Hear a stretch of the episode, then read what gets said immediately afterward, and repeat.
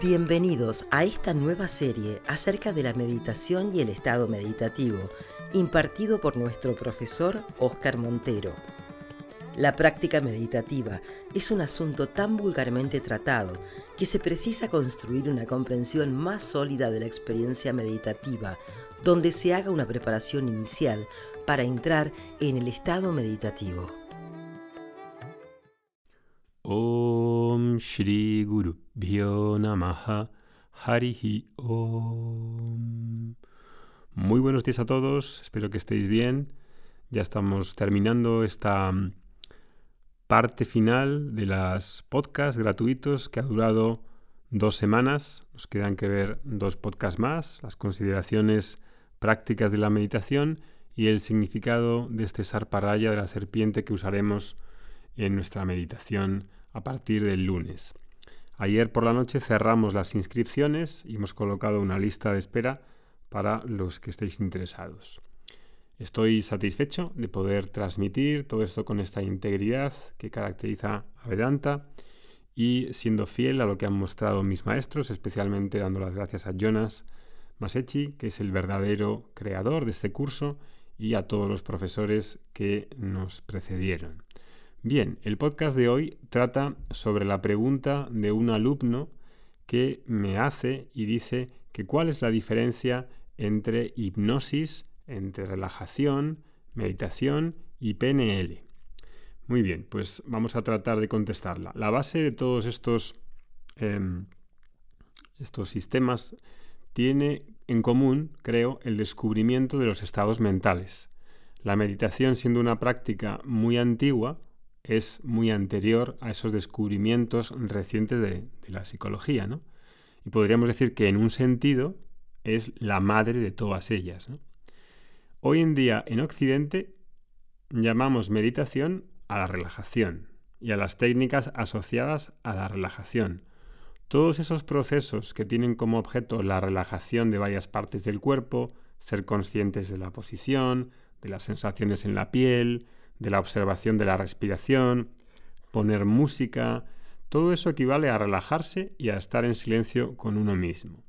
Y uno puede eh, dominar esa etapa, creo que muchos de nosotros hemos pasado por ahí, yo me incluyo en ese cierto dominio mm, y recurrencia de esa etapa, sin embargo, una vez relajado, una vez en silencio, no sabes qué hacer, porque piensas que eso es la meditación, qué esperar, qué va a suceder, entonces has oído, te han enseñado que es bueno repetir un mantra o hacer yapa, Om Namah Shivaya, Om Namah Shivaya, Om o mirar una vela. Pero ¿es eso todo lo que hay en la meditación? Bueno, no. Eso es en realidad meditación superficial, es decir, relajación con técnicas de relajación. ¿Qué es la hipnosis? Bueno, la hipnosis es una técnica que aplican con frecuencia los psicólogos. No es la panacea, pero la usan como un instrumento más. La American Psychology Association, la APA, dice que la hipnosis es un, es un incremento de la capacidad para responder a las sugestiones, aumentando la focalización y reduciendo la percepción de información periférica.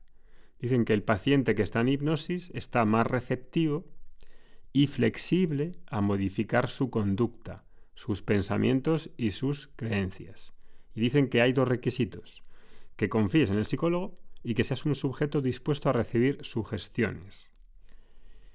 Esta hipnosis tampoco es nada nuevo, hunde sus raíces ¿no? en los albores de la psicología y, como digo, tiene que ver con el descubrimiento de esos estados mentales donde ah, vieron que se podía hacer ciertas intervenciones.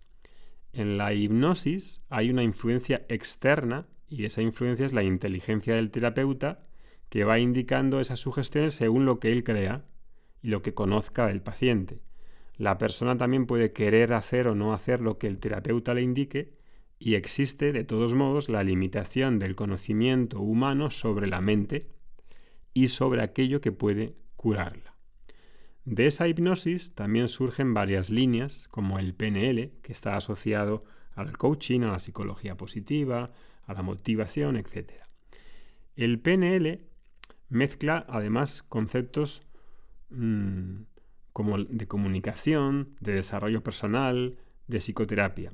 Sus eh, creadores son Richard Bandler, que es curiosamente un informático. No sé qué pinta muy bien, ¿no?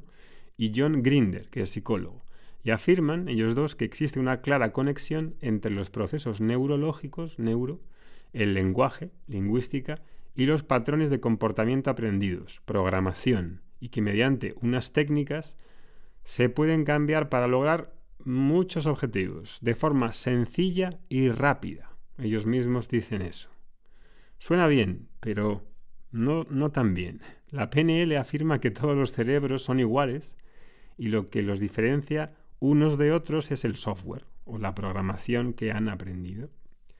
Esa programación es debida a nuestro lenguaje, dicen, que definen cómo nos relacionamos con nosotros mismos, con los demás y el mundo. De esa forma, si cambiamos la programación, por eso este hombre es informático, introduce estos términos, ¿no? Cambiamos nuestra realidad y conseguimos nuestros objetivos. así de sencillo, ¿no? Suena bien, pero a mi modo de ver es muy simplista, Y además, esta cuestión del neuro, de poner neuro siempre delante, hace pensar que tiene un interés de ser una ciencia, pero obviamente es una pseudociencia, aunque quiera ser una ciencia. Y vende mucho con esto de poner neuro delante. Ese neuro busca que se le asocie directamente con las neurociencias y con la ciencia para tener más tirón. De hecho, las neurociencias en sí han demostrado que los fundamentos que defiende la PNL se basan en modelos de funcionamiento cerebral obsoletos. Pero bueno, aunque pudiese ayudar a corregir algo, como los hábitos, el pensamiento, tampoco tiene que ver con lo que se, hace en la meditación. Todo este tipo de técnicas como PNL, que digo que están asociadas al coaching, a la psicología positiva, plantean en cierto modo un paradigma y una forma de aproximarse a la realidad. Plantean también un lenguaje y una forma que está asociado a un cierto ideal de un sujeto que según ellos es uno muy particular, que se acopla perfectamente, curiosamente, al modelo neoliberal de ser productivo, exitoso, eficaces. Todo ese tipo de técnicas podrían tener algún sentido cuando estuviesen circunscritas dentro de una cosmología más amplia y más enriquecedora del ser humano. Un sistema totalizador que tuviese valores éticos, morales, principios, que incluyese la sabiduría, el bien común, que plantease de forma filosófica el sentido de la vida y el autoconocimiento profundo. Pero precisamente eso no se incluye, o se incluye de una forma tan superficial que a veces pues da pena verlo. Lo que hace la meditación es que la meditación está inserta en un contexto donde todo eso que hemos dicho se incluye, no es una técnica para conseguir tus metas o tus deseos. Está circunscrita de todo un sistema totalizador. En la meditación, por otro lado, yo me entrego a mi, a mi subconsciente, pidiendo por un proceso de cura. Yo pongo una intención por mi purificación, pero no es la mente consciente, con toda su voluntad, desde quizá em, la fantasía o el deseo superficial lo que determina los resultados ni el proceso de llegar a ellos. Hay una entrega. En sánscrito se dice que hay un karma pala, hay un abandono de los frutos. Yo no me exijo ni creo una expectativa sobre el resultado con la mente consciente que determina, con un determinismo absoluto, irrisorio, que los resultados van a ser los que yo quiera, como si fuese el creador del universo. No hay presión, ni control, ni fuerza de más, que esa fuerza no ayuda en absoluto a la meditación. Eso es algo muy diferente de una PNL. Por otro lado, la persona externa, el terapeuta, no es la que determina qué precisas tú para vivir y crecer. En meditación hay un modelo ideal en, perdón, en meditación digo que no hay un modelo ideal de éxito de lo que dicen que es ese éxito o cómo debo de ser o cómo debo de qué debo de conseguir. Ni se basa en la consecución de tantas cosas para ser una persona completa y feliz. En meditación guiada hay un guía, sí. El guía hace unas sugerencias, pero ninguna de ellas tiene como propósito, el hecho basado en un logro o en la consecución de una meta o en cambiar un hábito. Lo que se sugiere tiene que ver con un entendimiento común de lo que es saludable para esa persona y lo que es benefactor para su vida, y el proceso queda abierto al subconsciente de esa persona.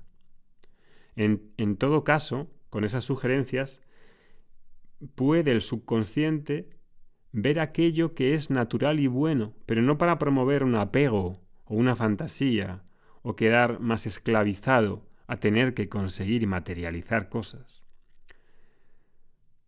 Lo que es dicho en esas sugerencias me ha de hacer ver que yo ya soy libre, que yo soy completo y pleno en mi naturaleza, no crear más esclavitud. Lo que el guía puede sugerir es algo para su propio crecimiento real de purificación y de sabiduría, ha de conducir a la sabiduría. No está fuera de la sabiduría. Es verdad que se puede utilizar con fines terapéuticos, sí, pero principalmente busco por la, el autoconocimiento profundo. El guía de la meditación también es un participante temporal, porque inicialmente si la persona no sabe entrar o reconocer o tiene dificultad para establecer ese hábito de morar en el estado meditativo, ahí la va a ayudar. Pero en poco tiempo ha de mostrarle con ejercicios, como haremos en el curso de meditación profunda, cómo entrar y salir en ese estado meditativo. En la PNL no necesitan entrar en estado meditativo, o no se habla tanto de eso, con lo cual se puede insuflar todo ese lenguaje, todas esas proyecciones, toda esa afirmación desde la mente consciente. Y la mente consciente tiene sus límites, porque quizá no saben ni, ni, ni discernir qué es lo que realmente hace feliz a la persona y cuál es lo bueno para ella. Y aun haciéndolo desde un estado meditativo, todas esas afirmaciones presuponen un sujeto que responde como un ordenador, como si se tratase de escribir un programa en código binario, y eso es simplemente una reducción espectacular. Yo solicito a mi subconsciente lo que me gustaría resolver en mí, en qué dirección quiero ir, y después yo vivo esa experiencia entregándome a lo que sea que la vida, en mayúsculas, la vida en mayúsculas, sea lo que tenga que mostrarme y lo que tengo ahí para vivir. En mí ya están las respuestas y mi mente consciente no necesariamente sabe qué necesito realmente para curarme. Dejo en manos del subconsciente ese proceso de cura y también en Dios. Si soy capaz de apreciar que es Dios, porque la mayoría de personas tienen un concepto de Dios muy infantil, creyendo que es algo que está en los cielos o que está fuera de mí o que está separado. Eso lo vemos afortunadamente en las clases de Vedanta. En fin, terminando, respondiendo a la pregunta del alumno, la relajación es un bracito de la meditación, la hipnosis o PNLs no tienen que ver con la meditación, tienen que ver con los estados mentales. Y eso es un poco la respuesta que le puedo dar a esta persona. Prácticas como yoga, como tai chi, usan el estado meditativo como una búsqueda o una introspección que los profesores de yoga han de ayudar a que el alumno pueda entrar en ese estado meditativo ¿no? y hagan esa introspección. Y mañana precisamente vamos a hablar de eso y de algunas consideraciones prácticas sobre la práctica de la meditación. Que tengáis muy buen día. Nos vemos mañana. Hariom Tatsat. Om Shanti Shanti Shanti.